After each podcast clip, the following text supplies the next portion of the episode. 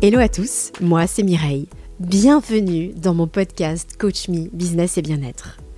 Je vous donne rendez-vous ici pour parler entrepreneuriat, astuces bien-être et parcours de vie. Seul ou accompagné de mes invités, je suis hyper enthousiaste à l'idée de partager ces moments avec vous.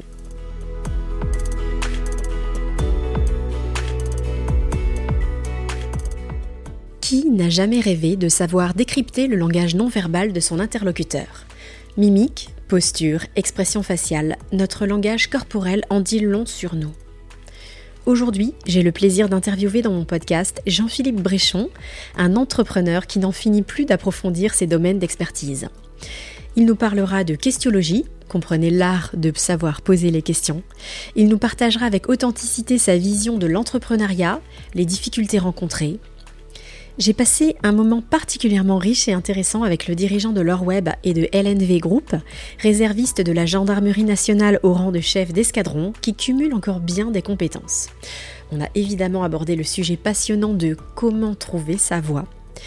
Quel conseil donnerait-il à un créateur d'entreprise? Vous aurez la réponse dans cet épisode. Allez, je ne vous en dis pas plus, accueillons tout de suite ensemble Jean-Philippe Bréchon.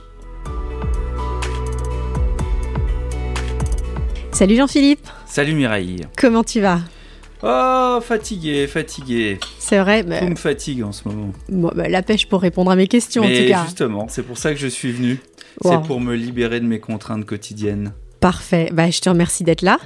Bah, merci à toi de m'inviter. Bah, ça me fait super plaisir de t'accueillir. Ça fait un moment quand même que, que je voulais euh, bah, te faire participer à mon podcast.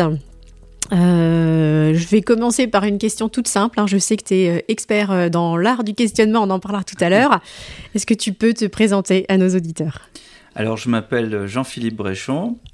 Donc, j'ai fondé une agence de communication qui s'appelle L'Or Web il y a bientôt 27 ans, 27 ans le 30 juin. Et il y a quelques années, je me suis dit, c'est bien le digital, c'est ce qui me fait vivre. Hein. J'ai eu l'occasion même d'ailleurs de rencontrer Zuckerberg, Michael Dell à l'époque quand j'ai fait un, MBA aux États-Unis. Mais c'est bien le digital, c'est super, ça me fait vivre, mais je pense que ça emmène les gens dans le mur. Euh, ça crée des troubles euh, de la personnalité, ça crée beaucoup de problèmes euh, liés à l'ego. Et je me suis dit, tiens, c'est fou parce que il va falloir revenir aux bases de la communication. Et la base de la communication, c'est la communication interpersonnelle. Ou intrapersonnelle d'ailleurs, puisqu'on se pose beaucoup de questions soi-même. Euh, et, je me suis dit, je vais me former à tout ça parce que je pense qu'un jour, il y aura des gens qui nous demanderont de les aider à mieux communiquer entre eux. Et donc, je me suis remis à, étudier le langage non verbal, puisque c'est un langage qui est pré-verbal. Hein. et donc, c'est ce qui donne beaucoup d'indications euh, sur les émotions qui traversent la personne. Puis, je me suis formé au questionnement. Mmh puisque pour provoquer des réactions, il faut forcément savoir poser les bonnes questions et le sous-questionnement également. Euh, et puis, euh, ben, finalement, je me suis dit, oui, mais quel est l'objectif de tout ça? Bah, C'est de mieux négocier lorsqu'on est dans une enclave et que la communication ne passe plus. Donc, je me suis initié et formé complètement à la négociation de crise négociation complexe. n'est pas forcément des négociateurs avec des, prises d'otages, hein, mais ça peut être euh, une négociation commerciale très complexe euh, à gérer. Ça peut être aussi une négociation entre États, ça peut être une négociation diplomatique ou une négociation avec ses propres enfants. C'est vrai. Son conjoint, hein, bien sûr.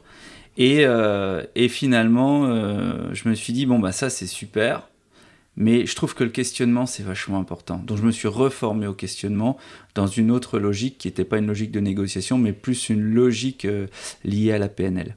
D'accord, ok. Euh, le terme questiologie, en fait, c'est la définition de la questiologie. Voilà, c'est Frédéric Fallis qui a créé ça, et, et, je trouve que son approche est intéressante. Elle change de l'approche de la négociation complexe, et je trouve qu'elle est complémentaire.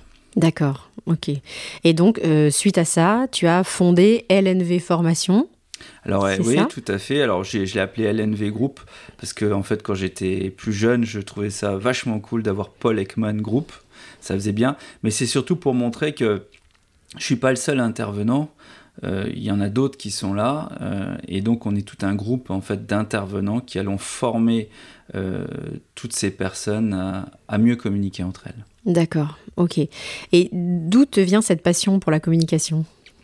Tu l'as toujours eu ou euh, c'est tes expériences de vie J'ai vu sur ton profil LinkedIn que tu avais été conseiller prud'homal, par exemple, que tu es réserviste citoyen de la gendarmerie nationale au rang de chef d'escadron. c'est quoi? D'où vient cette passion? Alors, c'est pas une passion, c'est que j'ai toujours été, euh, je pense, quelqu'un euh, d'introverti qui est devenu extraverti par la suite, euh, par des expériences de vie, et donc j'ai pu un peu expérimenter l'introspection et puis l'extraversion avec les autres. Et je me suis dit, bah tiens, c'est fou parce qu'on arrive avec le langage ou avec son attitude à, obtenir des choses qu'on ne pensait pas possibles. Voilà. Et on se rend bien compte que euh, les logiques d'influence ou de manipulation, quand elles sont malveillantes, sont réellement là. La psychologie sociale nous apprend qu'on peut amener les gens là où on a envie de les amener. Il suffit juste d'avoir la bonne attitude. Euh, et je me j'ai trouvé que c'était assez puissant en fait comme outil. Et quand on a envie de faire le bien, tout le monde a envie de faire le bien, à commencer par Miss France quand elle va être élue, hein, bien sûr. Mais dans, une, dans un contexte un peu anxiogène, je trouve qu'être bienveillant, c'est déjà un atout. Et savoir comment l'être, c'est encore un atout euh, plus précieux. Euh, et c'est de la technique, en fait. C'est mmh. énormément de technique. Oui, ça se travaille. Donc, mmh. tu as un exemple concret quand tu dis qu'on peut obtenir, grâce au questionnement, quelque chose de, peut-être même inattendu Qu'est-ce que. Ouais, j'ai un exemple. j'ai un exemple en tête où j'ai euh, lors d'une conférence, euh, grosso modo, j'ai eu l'occasion d'avoir une, une, dame qui, qui me pose une question en me disant mais comment fait-on pour gérer euh, deux enfants sachant que l'une est plus belle que l'autre? Comment on gère cette différence? Et en fait sans, aller dans les détails c'était à l'occasion d'une non c'était à l'occasion de, la questionologie. Et en fait ce qui était fou c'est que cette femme se posait un problème sur comment gérer ses deux enfants et en lui faisant répéter des questions différemment, en faisant contourner le problème avec des propres questions qu'elle sortait de, sa propre, de son propre inconscient, elle est arrivée à comprendre qu'en fait elle avait été fille unique et qu'elle ne savait pas ce que c'était avoir une sœur ou un frère et donc elle ne savait pas gérer mhm. les conflits qu'il pouvait y avoir entre les deux sœurs. et ça la rivalité qu'il pouvait y avoir. Exactement, euh, exactement. Et c'est ça la force du questionnement, c'est en fait faire ce fameux pas de côté euh, qui va te permettre de voir les choses différemment et prendre une vue aérienne sur les choses. Mm. Et, et c'est fou parce qu'il faut beaucoup de courage pour se poser des questions, mais il faut aussi beaucoup de courage pour aider l'autre à se poser les bonnes questions. C'est vrai c'est vrai. C'est le premier outil qu'on nous apprend en école de coaching d'ailleurs. Hein. Mm. C'est le premier outil du coach. Mais euh, c'est super intéressant ce que tu, ce que tu nous expliques. Et euh, bah, en formation, on le voit aussi, hein, ne serait-ce que la différence entre la question fermée et la question ouverte. Mais bon, on peut. J'imagine que tu pousses les choses en questionologie bien plus loin que ça. En fait, la question fermée, c'est celle qu'on a l'habitude de poser le plus souvent. Parce que euh, on est dans une euh, logique de justification. L'éducation nationale nous a, appris à nous justifier. Pourquoi? Parce que. Alors qu'un enfant, il était plutôt là, c'est pour faire. Puis c'est devenu parce que c'est pour, pour devenir finalement parce que. Parce qu'il fallait justifier en fait nos réponses lors des énoncés de, de maths par exemple. Et, euh, et c'est cette société de la justification qui nous a amené à poser des questions fermées. C'est cette société médiatique qui nous a démontré qu'aujourd'hui un journaliste ne pose pas de questions, mais fait ce qu'on appelle des assertions interrogatives, c'est-à-dire va donner la réponse dans la question. Mmh, des questions orientées, quoi. exactement. Suggestives. Il y a juste à écouter les plateaux de télé des chaînes info en ce moment pour se rendre compte que les journalistes ne posent plus de questions. Alors que quand on va faire des questions ouvertes, c'est-à-dire qu'on va commencer par des adverbes et pas par y a-t-il, est-ce que, un verbe ou une assertion interrogative, on voit qu'on va démultiplier les questions. Et ces questions démultipliées vont nous obliger à réfléchir. C'est fou, mais on sera plus dans ce fameux cerveau automatique de Daniel Kahneman, on sera vraiment dans une logique de devoir réfléchir. Et réfléchir, ça nous met mal à l'aise. Donc ça veut dire qu'on va devoir faire ce fameux pas de côté. Et le fait de réfléchir et de changer, euh, je sais pas moi, les adverbes ou les conjonctions adverbiales qu'on va utiliser sur les questions ouvertes, ça va nous permettre de réorienter la question sur un autre champ de vision qu'on n'avait pas forcément. Et c'est ça qui fait qu'on va commencer à réfléchir ou à faire réfléchir l'autre.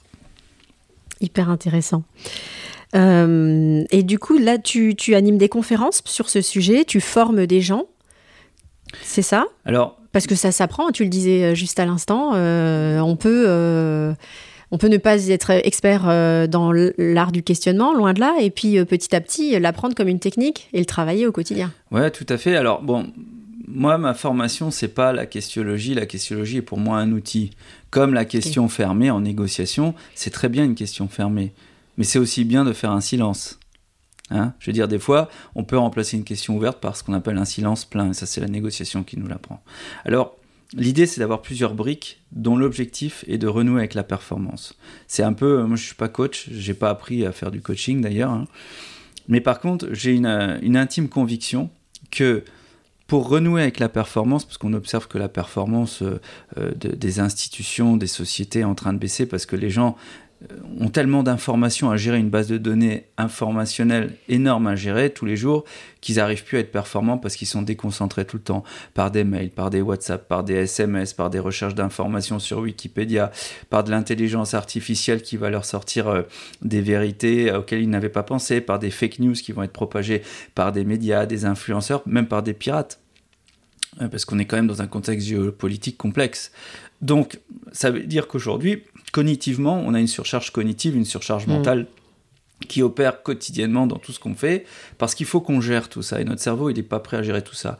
Donc les jeunes, ils prennent des raccourcis, ils ont appris à prendre des raccourcis grâce aux outils numériques qui sont à leur disposition, mais c'est aussi ce qui fait qu'aujourd'hui, ben, on est dans la culture de la médiocrité, parce qu'on a des influenceurs qui, en 30 secondes, vont nous sortir des théories sur TikTok, Hmm. pour rassurer les gens, rassurer les foules, mais des théories qui la plupart du temps ne sont pas euh, vérifiées.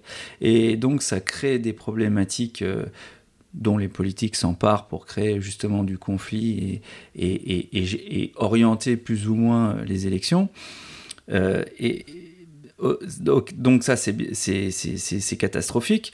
et donc on ne vérifie plus rien. Et donc ce qui explique qu'aujourd'hui, par exemple, hier, on, a observé que le gouvernement voulait restreindre les influenceurs qui parlaient et de chirurgie esthétique et de crypto-monnaie. Mhm. Et oui, et, là, et c'est là qu'on arrive vraiment à, à, définir un peu le nouveau paradigme qui est de dire aujourd'hui, on a beaucoup d'informations à gérer, beaucoup de ces informations sont mal digérées, sont, sont pas mâchées, on arrive à des résultats donc qui sont faux, ça influence les foules de manière que c'est récupéré par des pirates, des politiques, etc., etc.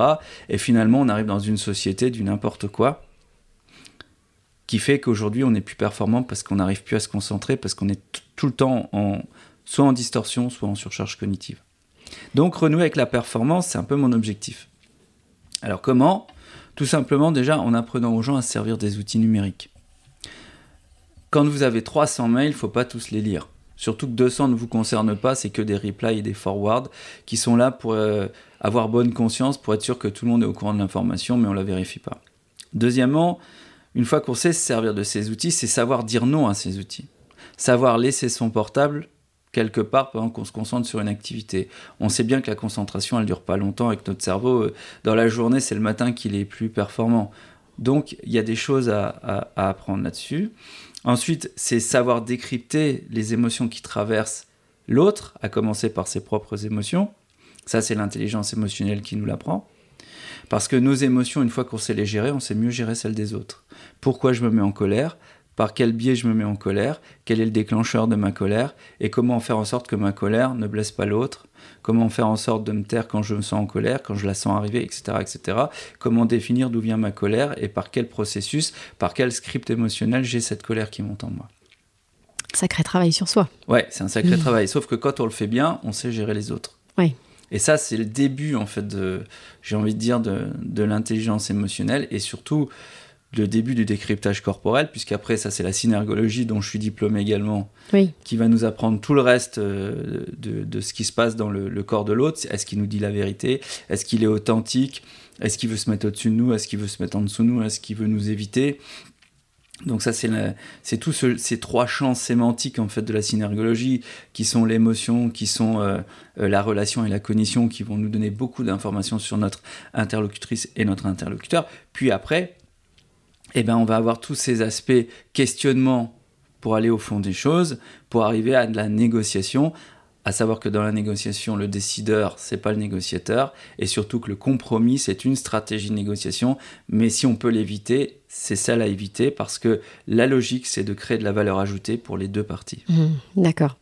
Donc euh, la synergologie, hein, pour reprendre euh, ce que tu dis, si, arrête-moi si je me trompe, c'est la discipline qui permet d'appréhender l'humain à partir de la structure de son langage corporel.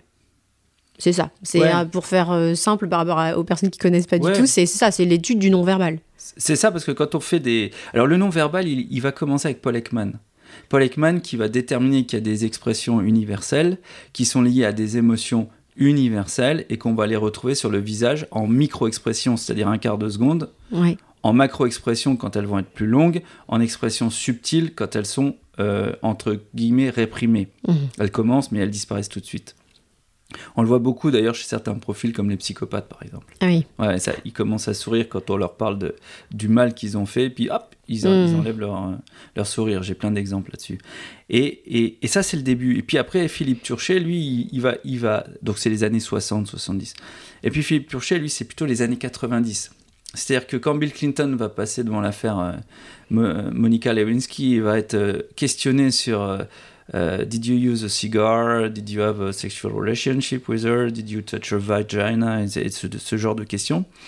On, s'aperçoit que Bill Clinton, en fait, qui est quelqu'un qui prend beaucoup de place, euh, il va déjà avoir des micro-expressions que personne n'avait vues. Moi, j'ai vu là quand je faisais une conférence et je l'ai mis en conférence. Mais surtout, il, passe son doigt sous le nez comme ça. Et beaucoup de gens qui enquêtent sur cette histoire vont s'interroger là-dessus et on va leur dire mais il y a un franco-canadien qui s'intéresse à ça, on peut peut-être l'interroger. Et donc c'est Philippe Turchet qui va être interrogé, qui, a fait Sciences Po lui au départ, qui vit au Canada et qui commence à s'intéresser à ces sujets. Et c'est là que la synergologie va, va commencer à se faire connaître.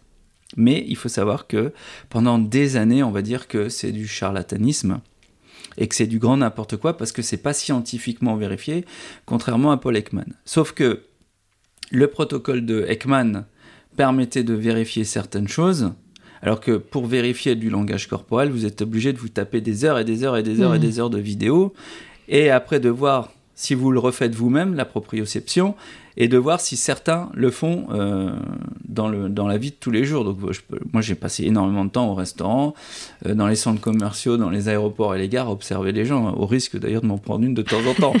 Hein? Donc ça, c'est sûr que scientifiquement, on peut pas le prouver parce qu'on ne peut pas générer une micro-démangeaison. Par contre, on peut observer une micro-démangeaison dans des contextes similaires, dans plein d'endroits différents. Hmm. Voilà, sur des vidéos notamment. D'accord. Ok.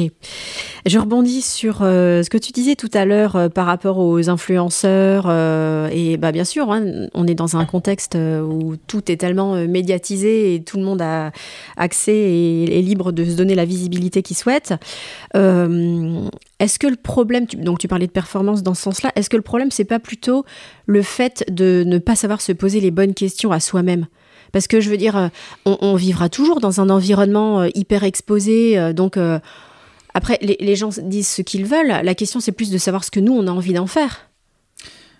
Ouais, Est-ce que c'est parce que bon, ça suppose une certaine autonomie et de savoir se gérer, mais libre à chacun de dire ce qu'il veut. On est en démocratie, mais euh, alors qu'on pose une limite sur, euh, comme tu disais, la, crypto-monnaie ou la chirurgie esthétique. Euh, bon, voilà, j'ai pas de, pas de jugement là-dessus. C'est pas, une mauvaise chose en soi, mais euh, est-ce que euh, le fond de la question, c'est pas plutôt de savoir euh, apprendre aux gens à s'autonomiser sur le sujet et se poser à soi-même les bonnes questions?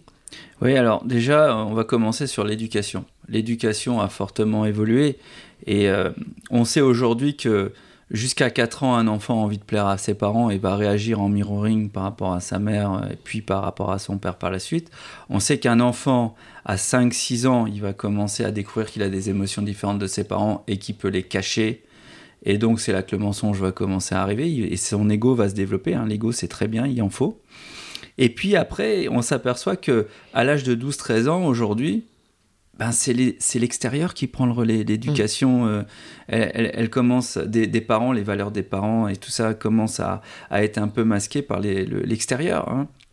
Donc, quand je parle de l'extérieur, avant, nous, c'était nos amis. Hein, on allait toquer chez le voisin et on était content. c'était bien différent. C'était bien différent. Mais maintenant, l'extérieur, c'est pas que les voisins, c'est les réseaux sociaux. Mm. Oui, c'est le virtuel. C'est de la dopamine. Hein, on dit toujours dopamine, ocytocine, euh, Mmh. endorphine, sérotonine. Voilà, Ouais, c'est ouais. une dose. hein. Bon, eh bien, euh, aujourd'hui, c'est les réseaux sociaux. Et quand on voit le niveau de ce qui se passe sur les réseaux sociaux, puis le fait que les réseaux sociaux servent à manipuler, soit parce que c'est des, des, hackers pro-russes qui lancent des fausses informations, soit parce que bah, c'est des trolls qui sont payés pour politiquement déstabiliser l'autre partie adverse, on se dit que finalement, euh, on est en train d'arriver dans une culture de l'éphémère. D'ailleurs, on Oui. voit bien hein, le, Oui. le- le- les jeunes avec leur, leur pouce. Snapchat. mm. Ouais, c'est ça. Les jeunes avec leur pouce, ils, ils- ils activent le cortex prémoteur, euh, non, le cortex moteur, excuse-moi, et non plus le cortex préfrontal, parce qu'ils veulent générer rapidement de la dopamine. La dopamine Inconsciemment. inconsciemment. Puis ils le savent pas. D'ailleurs, je suis sûr Ouais. qu'on leur demande ce que c'est la dopamine. Ils savent pas tous. Mhm. ils savent pas que c'est un neurotransmetteur. Mais pour autant, euh, ils, ils veulent générer du bien-être. Et ce bien-être, ce circuit de la récompense, on l'active par les likes. On l'active par euh, le fait d'apprendre des choses rapidement sur TikTok sans les vérifier. Euh, on- en se mettant en beauté, il y a un, un filtre là qui, qui fait fureur en ce moment sur TikTok là. euh, Je sais où- pas, j'y suis pas. Ouais, bah c'est le, le filtre Glow, tu regarderas. Et, et en fait, tout le monde essaye ce filtre pour se rendre plus maquillée, plus beau, Mm. plus belle qu'elles sont, etc. Mais sauf que aujourd'hui, euh, à force de vouloir briller euh, sur les réseaux sociaux, on s'oublie soi-même. Oui. Hein on s'oublie soi-même. Et est-ce qu'on a le temps de se poser des questions? On s'en pose pas. On s'en pose pas tout simplement parce que on- on- ce qui compte, c'est pas ce qu'on pense de nous. Notre ego, il est alimenté parce que les likes des autres. Et donc c'est un, c'est un autre système. Et de toute façon, on ne peut pas aller contre ce système. Mm. hein, oui, faut non, être très non, clair. non, c'est c'est générationnel. Voilà, c'est ça. hein. Mais tu te poseras des questions euh, plus tard. Plus Mm. tard, quand euh, des moments de vie importants euh, vont arriver et tu devras y faire face, tu te poseras forcément des questions. Ouais, Après, quand on que est dans tu te poseras les bonnes questions? C'est ça la question. Je sais pas. En tout cas, euh, donc tu, je vois que tu as eu un- vraiment un parcours euh, bah, professionnel qui est riche et qui est loin d'être fini. Hein. Ouais, Donc, oui, j'espère. t'évolues sans cesse, tu as tout le temps cette, bah, je le souhaite, tu as toujours cette soif euh, d'apprendre. Pour toi, c'est juste normal de se, je sais pas si tu considères ça comme étant des reconversions professionnelles ou plutôt des, des enchaînements quoi, qui ont du sens pour toi, du lien. C'est trouves ça normal? Ouais, c'est une continuité. C'est une continuité. Aujourd'hui, je pense que si on sait, si on comprend comment fonctionne l'univers digital pour acquérir de la notoriété, par exemple, mais qu'on sait quelles en sont les limites et qu'on est capable de gérer l'être humain, on maîtrise les deux cartes essentielles à la performance d'une entreprise, d'une association ou tout simplement euh, d'un groupe social. Et c'est les deux qualités qu'il faut maîtriser. Donc effectivement, une fois que j'ai fait le, le- le tour du digital depuis 27 ans, et j'en ai pas encore fait le tour, parce que le cycle de l'innovation dans Ouais, le digital, hein. c'est plus les cycles de Schumpeter. hein. On est là, on est sur 6 mois et puis, et puis 15 ans, euh, voire 30 ans. Donc euh, du coup, ben, c'est jamais fini. Mais après, allier ça aux connaissances euh, neuroscientifiques et à la compréhension de l'être humain, ça vous permet d'être beaucoup plus performant, ça nous permet de mieux comprendre le monde qui nous entoure et donc d'être moins angoissé. Mhm. Surtout d'être moins Ouais. angoissé et de faire des, des liens qu'on n'aurait pas fait avant. Et de comprendre le monde qui nous entoure et de savoir mieux l'expliquer. Euh, on aura, nous, on est témoins d'un monde et on devra en parler à nos enfants. On devra expliquer à nos enfants pourquoi les choix de notre société ont été faits à tel moment. Mhm. Quand on regarde la réforme des retraites, euh, j'ai envie de dire, moi, tout le monde me dit t'es pour ou t'es contre? Bah, j'ai dit, moi, j'ai un troisième choix à vous proposer. J'ai 46 ans, je suis loin de ma retraite. D'ailleurs, j'y compte pas, mais peut-être que je devrais y compter. J'en n'en sais rien. Mais tout ce que je peux vous dire, c'est qu'on ne sait pas ce qui se passera dans 20 ans. Complètement d'accord. Alors pourquoi euh, avoir des conflits euh, aussi durs les uns envers les autres alors que tout peut changer, rien n'est gravé dans le marbre. Alors bien sûr, il faut être très clair, il y a des gens qui sont impactés directement, il y a des femmes qui vont être impactées directement, il y a des gens qui vont être impactés directement parce qu'ils sont à deux ans de la retraite et on leur dit tu vas remettre deux ans de plus, ils ne sont pas forcément joyeux. Les étudiants en 2023, euh, un peu moins quand même. Un peu moins. Ouais, mais je pense qu'ils sont assez, euh, euh, je dirais, assez instrumentalisés sur ce coup-là. Donc, on ne sait pas. Donc, moi, je propose toujours cette troisième voie, et c'est ce qu'on apprend en négociation. Il n'y a jamais une ou deux voies. Il y en a. C'est pas l'un ou l'autre. Mhm. C'est souvent une voie, une troisième voie qu'on a déterminée parce que un, on a su faire le pas de côté en se posant les bonnes questions, et deuxièmement, c'est une voie en général qui est plutôt créative. T'as un exemple? Euh, C'est quoi se poser les bonnes questions finalement bah, Je te donne l'exemple, hein, le, le, le, la, la, la, réforme des retraites. Moi, à 46 ans aujourd'hui, est-ce que je suis pour ou je suis contre? C'est une question fermée. T'es pour ou t'es oui, contre? est-ce que donc si dès lors voilà. qu'on qu commence par est-ce que voilà ouais bah moi je dirais ouais, voilà. ni blanc ni noir ouais. Maintenant, mais effectivement après on peut développer son idée voilà c'est ça euh, et maintenant si je me posais la question sur quelle base euh, euh, sur quelle base euh, puis-je comprendre la réforme des retraites, par exemple? Sur quelle base la réforme des retraites sera-t-elle bonne pour mon avenir? Sur quelle base la réforme des, des retraites me permettra de m'épanouir dans la vie? Oui, c'est sûr, ça amène une réflexion différente. Ouais. Dans quelle mesure la réforme des retraites est-elle un obstacle à l'épanouissement de la société française? Etc. etc. Mmh. Alors, ça fait un peu pompeux. C'est pas spontané, on va dire. Mais voilà. euh, comment appréhender mais, la réforme mais... des retraites? Comment appréhender la réforme ouais. des retraites? Voilà. Bah, ça veut dire que comment appréhender la réforme des retraites? Ça veut dire que déjà je m'y intéresse. Mm.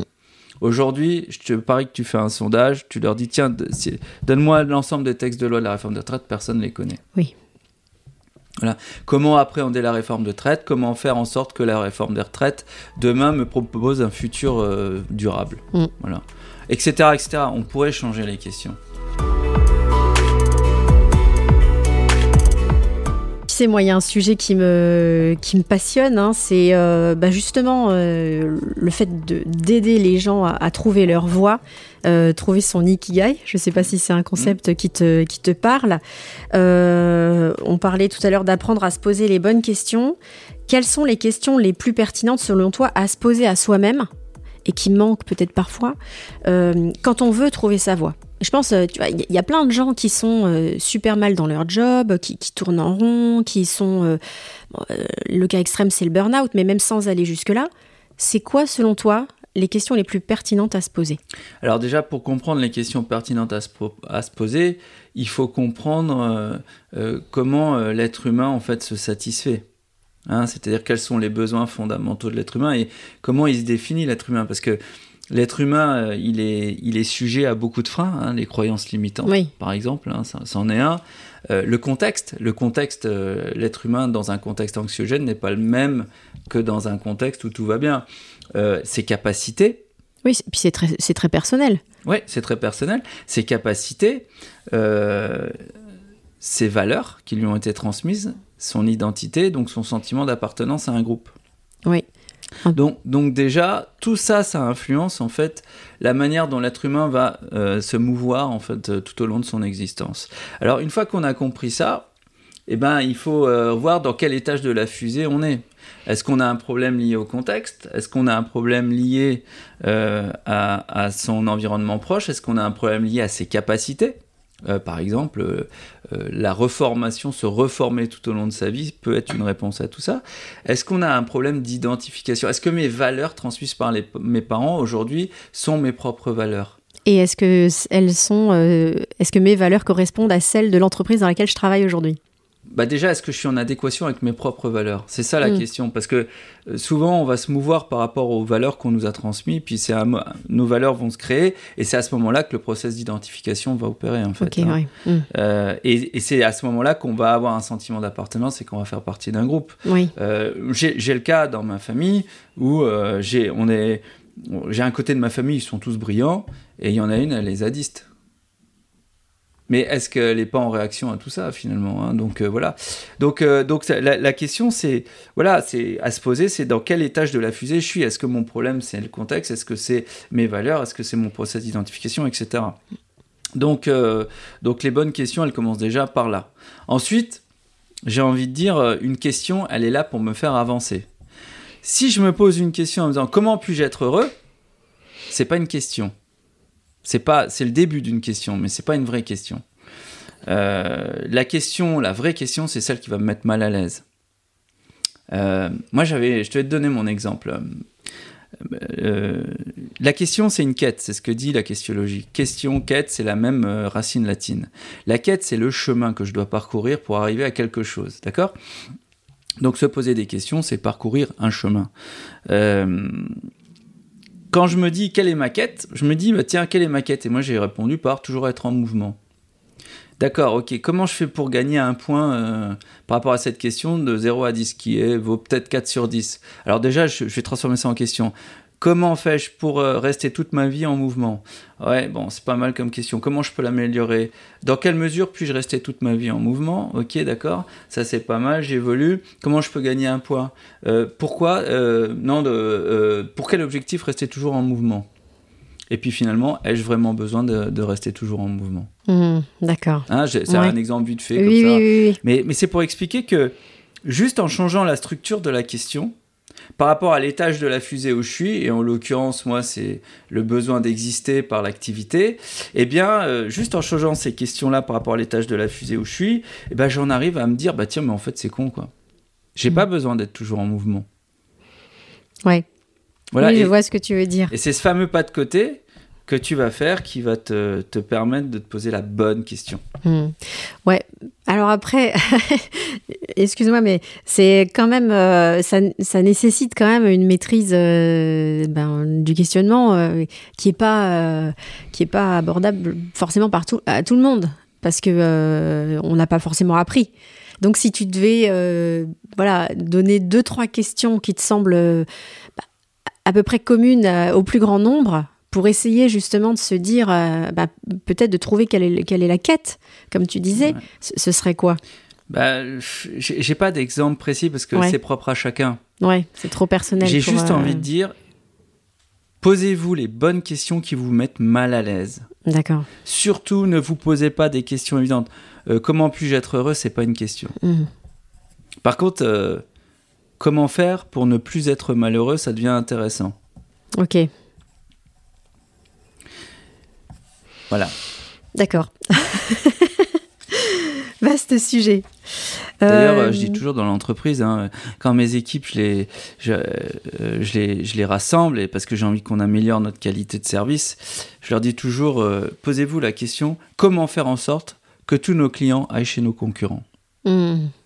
Et il faut savoir que le cerveau humain déteste ce qui est négatif. Hein. Oui. Mais, euh, mais par contre, ça, c'est ce qu'on appelle des questions. Euh, de controverse. C'est pas des questions boostées, c'est-à-dire comment faire en sorte que nos, nos clients ne viennent plus chez nous, par exemple. Hmm. Et du coup, ça va pousser les gens à réfléchir dans l'absurde. Oui. Comment bah, Je leur réponds pas au téléphone, c'est souvent ce que j'ai. Je leur réponds pas au téléphone, je leur donne un devis super en retard, euh, je leur fournis un site web qui marche pas, etc. Hmm. Puis je leur fais faire la liste. Et puis tu te rends compte que quand ils font la liste, ils commencent à réfléchir en disant merde, j'ai pas répondu à un client hier. Ouais.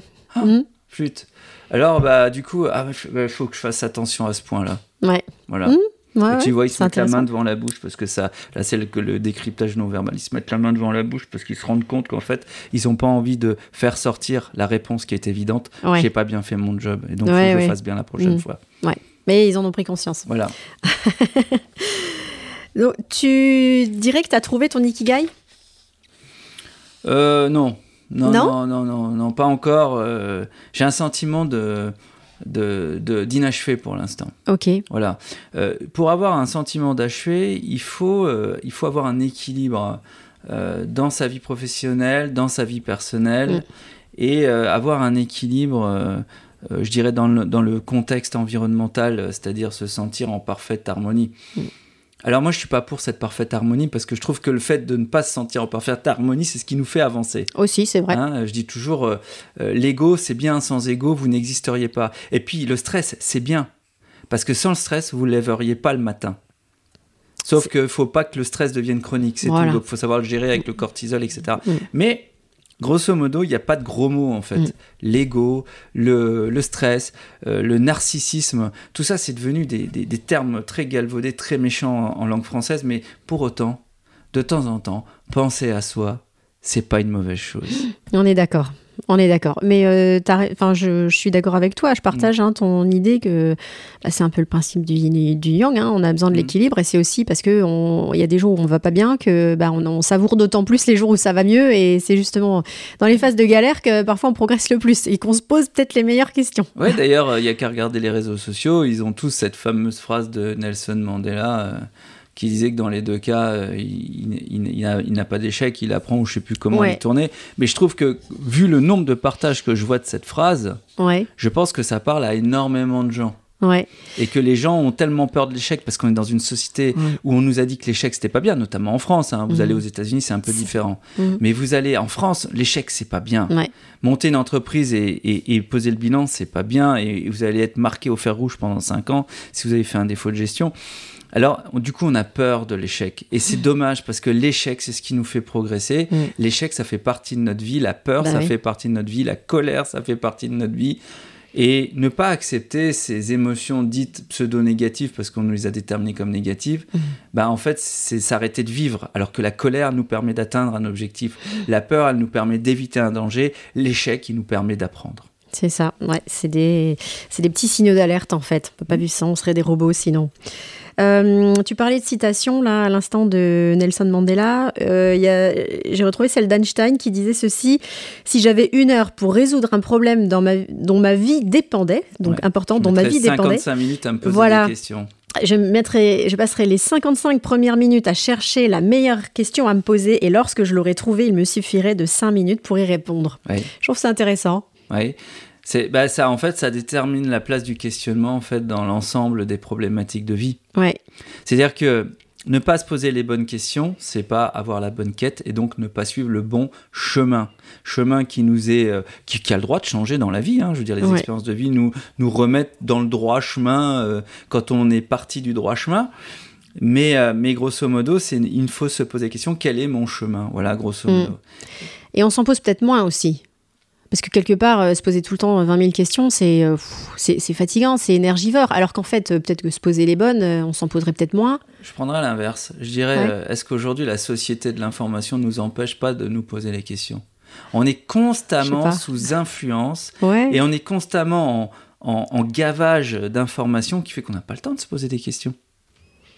Pour se poser des questions, il faudrait se mettre dans un jardin, faire de la méditation, j'ai envie de dire. Bon, Mm. j'en fais pas, mais faire de la méditation et prendre du temps pour soi. Ouais. Qui prend du temps pour soi aujourd'hui? Bah oui, mais bon, tu vois, là, j'ai pas forcément la, la même opinion. Je trouve que c'est à chacun de se responsabiliser aussi, tu vois. Ça nécessite déjà un effort intellectuel. Aujourd'hui, on Ben. est dans une société où notre cerveau, il est assisté en permanence. Mm. Et comme on l'a dit, Daniel Kahneman nous le dit bien, 95% du temps, notre cerveau, il est en mode automatique. Bah oui. Voilà. Donc ça te donne bien, la, ça te donne bien en fait le- la statistique. Dans 95% de ton temps, tu n'as pas le temps de te poser Mm. des questions puisque tu es en mode automatique. D'où l'intérêt de méditer. Tu vois D'où Ah, l'intérêt ah de- oui, C'est bien pour ça que. D'aller voilà, méditer. Mais, mais qui le fait aujourd'hui? Toi, tu es Ouais, dedans. d'accord. Mais euh, Bah, va dire ça aux gens surstressés euh, qui travaillent à la défense ou qui prennent le métro boulot dodo à Paris. Mm. Dans un cadre de manifestation, de grève et de poubelle, bah, je peux te dire que dealer va te poser des questions. euh, Oui, oui, non, mais d'accord. Mais euh, moi aussi, il y a des moments où je suis méga stressée. Mais euh, raison de plus, enfin, c'est ce que je dis à mes clients en coaching. hein. Vous êtes super stressé, vous n'avez pas le temps. Bah justement, raison de plus de vous prendre le temps et de vous poser. T'as remarqué C'est là que tu en as le plus besoin. Bah, alors, nous, on est en province, mais pour revenir aux Parisiens, t'as remarqué quand même qu'il n'y a que pendant le confinement qu'ils se sont posés des questions, les Parisiens. Et c'est là qu'ils se sont dit, mais suis-je bête? Pourquoi vis-je à Paris? Eh ben, je vais aller vivre en province. Voilà, tu vois, c'est là que c'est. ça crée des... Au, au grand Ouais, détriment des Bordelais qui ont vu le, le marché de l'immobilier augmenter de manière drastique. Eh oui, ouais, ouais. Deauville, tout ça, dans le ouais, pareil, ouais, voilà, ouais, ouais. c'est ça. Et voilà, comme quoi, hein, ça, il y a des incidences partout. Euh, je reviens à ta casquette d'entrepreneur. Toi qui gères euh, des entreprises, tu manages des gens, c'est quoi les, les plus grosses difficultés aujourd'hui quand on est un entrepreneur? Ah, euh, le rien à voir avec les gens. Alors, j'ai envie de dire, on vit dans un formidable pays qui est la France. Il n'y a qu'à voir quand vous tombez malade. euh, c'est quand même très pratique euh, de pouvoir euh, aller à l'hôpital, tendre une carte jaune et verte et avoir des gens très bienveillants qui vous demandent rien. Sauf d'être en paix avec vous-même et de vous reposer. Donc ça, c'est le bon côté. Après, il y a un côté, euh, je dirais, purement français où, comme j'ai dit tout à l'heure, l'échec n'est pas permis. Donc on est constamment sous pression, et sous pression avec des sacs de 20 kilos à chaque pied quand on nous demande de courir un 400 mètres départ arrêté. Euh, et ça, j'appelle ça euh, les charges, j'appelle ça euh, la fiscalité, etc. Mais si on compare à d'autres pays, finalement, les charges, elles payent notre système de santé et la fiscalité, bon, bah, elle est à peu près la même qu'au Luxembourg aujourd'hui hein, sur les entreprises, etc. Donc finalement, on va pas se plaindre sur ces sujets qui sont toujours les sujets d'entrepreneurs qui reviennent, les marronniers qui reviennent tout le temps. Si ce n'est que les normes, c'est un peu compliqué. Enfin, tout est compliqué en France, mais on a des syndicats patronaux, comme des syndicats de salariés qui sont là pour se mettre d'accord, etc. Bon. Par contre, la vie d'entrepreneur en France, ce qui est vachement dur, c'est qu'elle n'est pas reconnue. Ah bon, tu trouves? Non, je trouve pas qu'elle soit reconnue parce que ça vient de notre pouvoir politique. Hmm. C'est-à-dire que les politiques euh, prennent des lois sur des sujets qu'ils ne connaissent pas la plupart du temps. Alors il y en a eu, hein, il y en a eu, hein, comme le, euh, il y a eu des députés comme Dassault par exemple, qui étaient des formidables entrepreneurs industriels français. Mais je veux dire, c'est soit, soit on défend une caste d'entreprises du CAC 40, soit on défend une caste de salariés. Mais il manque les défenseurs politiques de ces PME TPE qui constituent l'essentiel du circuit mm. euh, économique français. Et il y en a de plus en plus. Du bassin d'emploi, il y en a de plus en plus aussi. Et il manque ces, ces, ces gens qui, qui disent bah, bah nous, on n'a pas une armée de DRH, de juristes, etc., euh, ou de commerciaux, de, de flottes de véhicules pour nous faire connaître. Euh, on n'a pas de CSE, je ne sais plus comment on appelle, ça. Ouais, le comité social et économique qui remplace le CE, voilà, qui le comité e. d'entreprise. On n'a pas forcément de CSE. Euh, euh, et en même temps, bah, on est quand même des gens avec des, qui prenons des risques. Euh, dont plusieurs familles dépendent de nous. Hein, je veux dire, euh, enfin, faut, être très clair. Quand on est entrepreneur en France et qu'on a des salariés, faut réfléchir en, bonne mère ou bon père de famille. Hein. Euh, on est très proche de, nos salariés et leurs familles dépendent quelque part un peu de nous aussi, donc on peut pas faire n'importe quoi. Et, ça, on n'a pas de défenseur là-dessus qui, qui voit qu'on est, on est pris entre le marteau et l'enclume constamment. parce que personne n'est là pour comprendre que notre vie, c'est de pas dormir la nuit, c'est d'essayer de remonter le moral de nos équipes euh, qui estiment qu'elles ne seront jamais assez payées. Euh, c'est de remonter le moral euh, de, nos clients qui font que ben, on a des développeurs qui en plein milieu d'un projet se barrent à Luxembourg et les clients ils ont peur que le, parce que le développeur est plus là et qu'un autre puisse pas reprendre. Enfin, on est constamment dans une gestion de psychologie humaine euh, et de technicité. 50-50. 50%, de psychologie, 50% de technique. Quoi. Ah ouais, tu ferais un ratio 50-50 entre euh, le, la difficulté liée au management et euh, à tout l'aspect purement technique. Ouais, alors bon, moi je manage pas mes salariés parce qu'ils se managent très bien tout seuls. On a des règles chez nous. L'intelligence émotionnelle, ça fait longtemps qu'elle existe. On est une entreprise libérée depuis 2018 et l'entente est, est forte. Euh, j'ai envie de dire, on est même plus une famille qu'une entreprise. Il y a une bonne cohésion chez toi, pas trop de turnover euh, Non, il n'y en a pas. Il n'y en, en, a pas.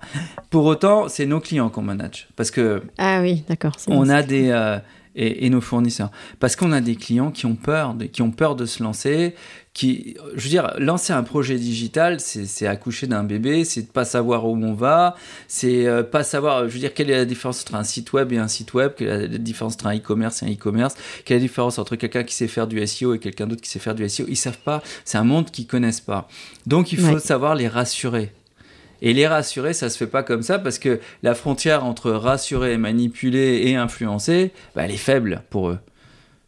Et d'autant plus que quand euh, ils connaissent votre background, bah, ils se disent oh là là, celui-là, il est en train de me la raconter, etc.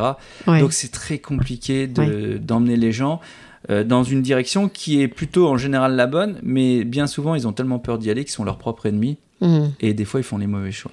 Et puis, euh, toi, tu travailles en B2B, donc tu es aussi face à des entrepreneurs qui investissent bah, du coup de l'argent dans le digital et qui ont aussi leur propre, leur propre management et bah, tout ça. Donc, je te donne un euh, exemple. Là, on arrive, tu sais que je bosse beaucoup dans la grande distribution, on arrive au zéro prospectus. Ouais. Bah, il faut expliquer à des magasins qui ont des centaines d'employés, euh, qui ont besoin de faire des millions de chiffres d'affaires pour pouvoir vivre, que du jour au lendemain, tout ce qui, en tout cas, ils pensaient ça, tout ce qui leur faisait faire du chiffre, ça s'arrête du jour au lendemain. oui. Et ça, avec la hausse de, tu cumules ça avec la hausse de l'énergie. Mm. Bon, même si c'est en train de baisser aujourd'hui, tu cumules ça. Bah, les gens, ils ont peur. Même si c'est des grands entrepreneurs qui, euh, qui embauchent plein de gens et qui font des millions et des millions de chiffres d'affaires, demain on leur coupe le prospectus, ils ont mm. peur. Bah, c'est lié au changement. Exactement. Et comment on manage la peur? Eh ben en faisant de l'intelligence émotionnelle. Bah oui. Voilà, en leur expliquant que la peur va leur apporter des nouvelles solutions qu'ils connaissaient pas. Mm. Et ne pas les couper d'anciennes solutions qui, ça se trouve, ne marchaient pas si bien que ça. C'est vrai. Et ils vont faire de grosses économies aussi comme ça. Bah ça, après, on leur dit Ah. après, mais ils le voient qu'après. Parce que la peur, c'est l'émotion viscérale de base, c'est l'amygdale Mm. qui génère ça. Et euh, quand ils sont dans, dans la peur, ils sont dans une espèce de, de phase un peu de réfractaire, hein, où tout ce qui n'est pas lié à la peur, ça passe pas. Donc on peut les rassurer tant qu'on Oui, veut. oui, oui. et c'est pas le moment de rationaliser. Voilà, Il tant qu'ils ont peur, ils ont peur. Ouais. Donc faut leur Mm. expliquer pas que la peur est, qu'il faut pas qu'ils aient peur. Oui. Il faut leur dire ta peur est là et tant mieux parce que c'est celle-là qui va te permettre de trouver Mm, des solutions. mm. Et d'ailleurs j'en ai. Et si tu avais un conseil à donner à quelqu'un qui veut créer son entreprise, ce serait quoi? Euh, ne pas rentrer dans une culture de start-up. Parce que la culture de, la culture de start-up est, et je dirais, elle est aussi éphémère que, qu'être influenceur sur Instagram, quoi. Je veux dire, euh, c'est beau, c'est bien, c'est beau, l'emballage est magnifique, on va lever des fonds. Mais derrière, il y a une vie un peu terrible parce qu'après, les investisseurs, ils veulent récupérer leur argent et, Mm. et souvent, vous n'êtes pas acteur de vos choix parce que c'est les investisseurs qui dictent vos choix. Voilà. Donc ça, je, je dirais ne pas faire ça. Toi, je, je dis pas ce qu'il faut faire, hein, je dis ce qu'il faut J'ai remarqué, hein, tu commences par ne pas. hein. faire. Ouais, ne pas. Euh, je dirais aussi que, euh, mais parce qu'en fait, ce serait, je trouve, euh, euh, un peu hautain de ma part de dire ce qu'il faut faire. Mais par contre, je peux dire ce que moi j'ai fait. euh, Ouais, je te demande de- ton retour d'expérience en tant qu'entrepreneur. Voilà, bah, si, voilà. voilà, t'as Après, des... c'est propre à chacun. Les, Oui, oui. les recettes du succès, si elles existaient, euh, on le saurait. C'est un biais cognitif, hein, Oui. d'ailleurs. hein. C'est pour ça que des gens vendent les 10 secrets euh, euh, des grands hommes d'affaires, les 10 secrets d'Elon Musk, les 15 Mm. secrets de Steve Jobs. Ça, c'est le phénomène, le biais de Halo, hein, ça s'appelle. Mm. Les biais cognitifs, c'est, ça influence énormément notre quotidien. Mais pour autant, je dirais ce qu'il faut pas faire. Donc, ne pas rentrer dans la culture startup, mais réagir en bon père de famille. Euh, je dirais également euh, euh, partir du principe que on peut avoir un échec tous les jours. C'est-à-dire qu'on peut planter sa boîte tous les jours. Ça va générer un stress et une peur qui font que ben on sera toujours en alerte. Parce que je pense que être toujours en alerte, c'est la phrase clé. Mm. Le, le monde change, l'environnement change, les cycles de l'innovation sont de plus en plus courts, les clients sont très volages et très volatiles, euh, et donc il faut toujours être en alerte. On ne peut pas se dire, tiens, c'est bon savoir, moi ça fait 27 ans que j'existe, je pense que j'ai connu les trois dernières pires années de ma vie Ouais, euh, au niveau de cette boîte. d'accord. Tu vois? Bah oui, oui. Enfin non, j'en ai Pire eu que des pires. 2008, mais- euh, pire que. Ouais. 2008, j'ai pas forcément été impacté. Moi, je peux te dire, 2002, c'était la crise des dot-com, c'était l'époque Messier, euh, Jean-Marie Messier, Vivendi. Euh, j'ai eu euh, 2010, mais pour une raison simple, j'ai eu des problèmes de piratage interne. J'étais confronté à la cybercriminalité interne chez moi. Donc j'ai eu beaucoup de clients qui Eh se ben. sont barrés et je suis rentré dans une procédure très dure avec trois de mes salariés. 2012, j'ai un associé, bah ça c'est aussi une expérience à faire. J'ai un associé qui a monté une boîte dans mon dos et qui a piqué tous mes clients. Ok. Voilà. Bah voilà, je voulais du concret, bah c'est super. Voilà. Donc ça, j'ai failli la perdre 2013. euh, J'ai Ouais. été rechercher tous mes clients, donc ça a été très compliqué. Ouais. Euh, voilà. Et puis, euh, et puis après, bah, 2020, hein, le Covid, Bah oui. la Covid plutôt. Et, et là, on se dit, mais euh, je viens d'apprendre un nouveau concept, c'est la résilience. Et là, on se dit, on pense que tout va s'arrêter le 19, le 17, on ferme les portes, le 17, 17 euh, mars, 2020. le 19, c'est moi, ça. je tombe malade du Covid, première version où il y a des insuffisances respiratoires. Et là, je me dis, c'est la fin, tout va s'arrêter. Et qu'est-ce qu'on fait? Eh ben, c'est pas grave, on va faire comme si de rien n'était. Même malade, je faisais des visios le matin de 9h à midi qui servaient strictement à rien, mais au moins on était en cohésion. Ouais. Et puis j'allais me coucher à midi et demi parce que j'étais tellement fatigué que je Ouais. me relevais à 17h. Enfin, c'était c'était terrible cette période. Mais on apprend la résilience et on s'aperçoit que finalement, alors je précise que j'ai pas eu de subvention quand même, hein, parce que beaucoup de gens pensent que grâce aux subventions, mais non, il y a des gens qui n'ont pas eu de subvention. Nous, on pouvait faire du télétravail, on n'a rien eu. Ok. Et euh, on nous a quand même fermé tous nos clients. Donc on a vécu sur un PGE et des fonds propres. hein. Je tiens quand même à le préciser. Donc ça nous a coûté un peu de sous cette histoire. Mais pour autant, bah, j'ai énormément appris en fait, hein, parce que on s'aperçoit que euh, même en ayant planté euh, lamentablement le chiffre, on a quand même réussi à rattraper du chiffre. Et puis finalement, bah, un an, deux ans, trois ans, il faut peut-être quatre ans pour s'en sortir, le temps de rembourser les PGE. Ouais. Bah, c'est le- temps- c'est le temps où on a le- la réflexion, où on a appris euh, de ce qu'il faut pas faire, on a eu le temps de se poser, prendre du recul sur les choses, et puis finalement à accepter Mm. qu'une situation, elle est, elle est comme ça. Ouais. Se lamenter, c'est de l'énergie perdue. Par contre, trouver des solutions pour essayer de changer notre quotidien, ça, c'est de l'énergie utilisée à bon escient. Mhm. Et donc, on se pose les bonnes questions. Ouais, ouais, ok, d'accord. Tip top. J'ai une dernière question, Jean-Philippe. Ton truc à toi pour euh, garder ton équilibre pro-perso et la forme. on a beaucoup parlé de travail, tout ça. Qu'est-ce que Qu'est-ce que tu as euh, Alors, euh, j'ai des petits rituels. J'ai toujours, on m'a toujours dit qu'il faut avoir des rituels. Donc, moi, le matin, je me lève. En général, en prenant mon café, je joue de la guitare. Ah ouais Ouais, donc je fais entre 10 minutes et une heure de guitare, suivant que je me lève tôt ou pas. Ensuite, je fais du sport tous les deux jours. Ok. Du gainage tous les jours. Parce que quand on fait du pilate, on apprend quand même que bah, tout vient sur le centrage, hein, en fait. Hein. donc, c'est au mm, niveau des intestins que ça se passe, des abdominaux, etc. Et ça évite certains mal de dos aussi. Donc, ça, c'est un truc que j'ai mis en place. Mhm. Cardio tous les deux jours et gainage tous les jours. Hein. Et, euh, et puis, quand je rentre le soir, euh, guitare de nouveau, avec là la, guitare branchée. Euh, et il faut que j'apprenne quelque chose de. Alors, si j'ai pas le temps le soir, c'est pas grave. Mais en tout cas, quand je fais la guitare le matin, il faut que j'apprenne quelque chose de nouveau tous les matins. D'accord. Voilà, c'est l'objectif. Un nouvel accord, une nouvelle succession d'accords, une nouvelle harmonie, une nouvelle gamme ou un nouveau plan euh, d'un guitariste que j'aime bien, par exemple. Ok. C'est top ça, mini challenge comme ça, euh, quotidien. Ouais, mais c'est bien parce que du coup, ça m'a obligé un peu à, sortir mon, cerveau de sa léthargie, euh, ça m'a obligé à réfléchir, à faire, à synchroniser ma vue sur la partition, mon oreille sur la guitare et mes doigts et mon cerveau. Donc la motricité mm. avec la cognition. Et du coup, bah, quand j'arrive à, je vais prendre ma douche après, je suis en parfaite forme et je peux gérer direct mes priorités parce que j'ai déjà fait tout le schéma dans ma tête. Ok. Voilà. Donc c'est une préparation physique et mentale que je fais euh, tous les matins. Par le biais de la musique, bah, c'est top. Ouais, Hyper intéressant. Voilà. Super. Bah écoute, euh, merci Jean-Philippe. Bah, merci à toi Mireille. Tu m'as raconté plein de choses, hyper intéressant. C'était un euh, peu long peut-être. Bon écoute, on est à 49 minutes. Oui, bah c'est pas grave. Hein. C'est le genre d'interview où on, on parle là-dessus trois quarts d'heure. C'est qu'on a des choses à se dire. Je te remercie infiniment. Je pense que ça va, ça va intéresser nos auditeurs qui vont apprendre plein de choses, euh, plein d'astuces. Euh, super. Où est-ce qu'on peut te retrouver? Alors, bah, sur, euh, bah, vous pouvez venir boire un café à l'agence. Hein. donc, c'est à 148 bis rue du Général Diou à Saint-Julien-les-Messes. Ah, j'en ai pas parlé de, l'agence en plus, franchement. C'est. c'est à voir quoi. C'est quand même euh, voilà une villa avec euh, tous les aspects euh, bien-être. on peut, je peux, je peux en parler. Oh ouais, voilà, avec une piscine bien équipée, lumineux, clarteux le baby foot, de cuisine, salle de sport, voilà. Salle de sieste. Ouais. C'est important ah de se reposer aussi. Salle de hein. sieste aussi. Power nap, ça c'est un truc que tous les négociateurs connaissent. Parce qu'une négociation, ça dure euh, des fois 32, 54 heures, etc. Et donc tous les, tous les négociateurs euh, euh, savent qu'il faut faire des power naps. Donc c'est important de ah. faire des siestes. Mais ça, ça me fait plaisir de l'entendre, tu vois. Ah ouais, non, c'est hyper important. Euh, voilà. Non, alors on peut me retrouver donc sur LinkedIn, hein, forcément. Euh, mm, mm. Donc Jean-Philippe Bréchon. Sur Facebook ou sur Instagram. Sur Instagram, c'est plus orienté guitare, mais j'ai un compte TikTok aussi dédié à LNV Group, qui est mon site internet de formation, euh, où là, je fais des décryptages vidéo. J'essaie de pas trop en faire parce que là, maintenant, tout le monde commence à s'y mettre et il y a beaucoup mm. de bêtises qui sont racontées. Mais je le fais quand je trouve ça vraiment pertinent. Et puis, et puis, je vous encourage à suivre mon Instagram. Là, c'est pour la guitare. Voilà. Tip top. Vintage Guitars.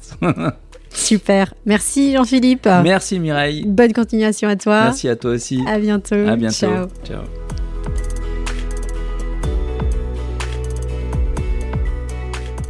Voilà, cet épisode est maintenant terminé. J'ai bien aimé cette ambiance détendue dans laquelle on échange en mode conversation tout en apprenant plein de choses.